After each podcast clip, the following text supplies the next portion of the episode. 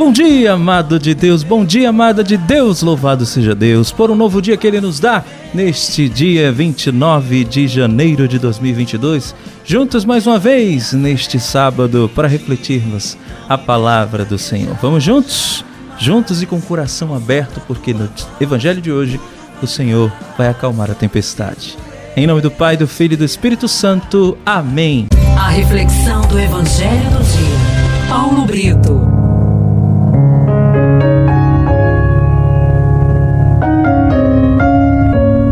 Primeira leitura de hoje está no segundo livro de Samuel, capítulo 12, dos versículos de 1 a 7, terminando nos versículos de 10 a 17. O salmo de hoje é o Salmo 50 e o refrão: Criar em mim um coração que seja puro. O evangelho do dia está em Marcos, capítulo 4, de 35 a 41. Meu irmão, minha irmã, hoje nós temos o evangelho da tempestade acalmada. É interessante que o evangelho hoje vai começar dizendo naquele dia, ao cair da tarde. Ora, que dia? O dia em que Jesus falou do reino de Deus. Nós vimos no evangelho de ontem. E era no final da tarde. Final da tarde dá a impressão de que alguma coisa está terminando, né? Está concluindo. Muitas vezes é a nossa vida concluindo, terminando, é a hora da morte.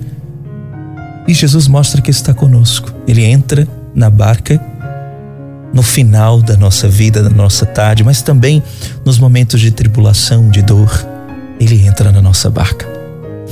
Interessante que ele vai mandar que os discípulos atravessem para outra margem. Isso para nós também significa muita coisa. Atravessar para outra margem é mudar, é traçar um caminho é caminhar, é velejar na vida. Ir para outra margem é ir para a situação oposta, ou seja, é mudança mesmo. Mas entre uma margem e outra, algo acontece. A tempestade.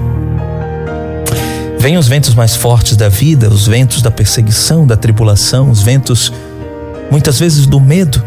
Sim, o medo o medo fez com que os discípulos fossem acordar Jesus, que estava dormindo ali na parte de trás da barca. E você pode pensar: Jesus dormindo nesta tempestade, assim como os discípulos pensaram: estamos morrendo, perecendo e tu não te importas?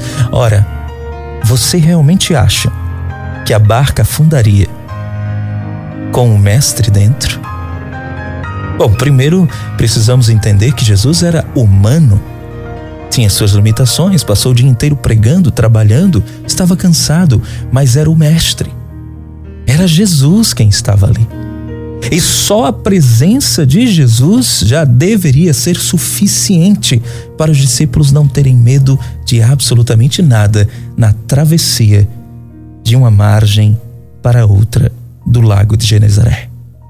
Assim como nós, na nossa travessia da vida, muitas vezes mudando a situação da nossa vida, vamos passar pelas tempestades. Mas a presença de Jesus deve ser o suficiente para nós entendermos que o, o, mar pode até agitar o barco para um lado, para o outro, mas quem está no nosso barco é o Mestre, mesmo que às vezes ele pareça estar dormindo ou em silêncio. Mas ele está presente. E a sua presença já é autoridade já é sinal de que nós não estamos sozinhos. Já é sinal de que conseguiremos passar pela tempestade, porque não há força que possa deter aquele que está no nosso barco, que é o Mestre. Jesus vai se levantar na barca dos discípulos e vai silenciar a tempestade, dizer: Cala-te, o vento cessa, a calmaria chega. E Jesus se volta para os discípulos e diz: Por que sois tão medrosos, ainda não tendes fé? Assim, muitas vezes, o Cristo nos pergunta. Ele olha para nós, nos nossos olhos, e diz: Eu estou aqui. Eu estou no barco. Por que você ainda tem medo? Por que está faltando fé? Será possível que você acredita que o seu barco vai afundar comigo, o seu mestre, o seu rei, dentro dele? Ah, meu irmão, minha irmã, eu não sei qual a tempestade você está passando, mas eu te digo uma coisa importante. Não há marinheiro bom em mar calmo. Só se faz bom marinheiro em mar agitado.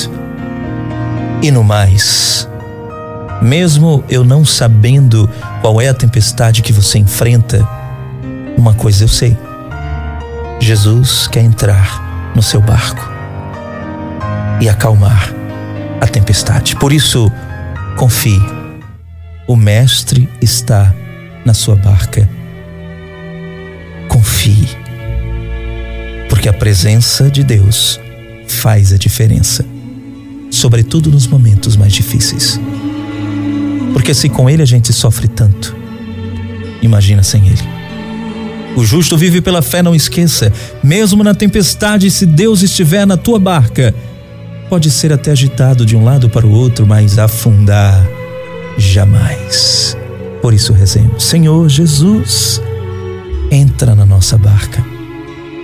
Ajuda-nos a passar pelas tempestades da vida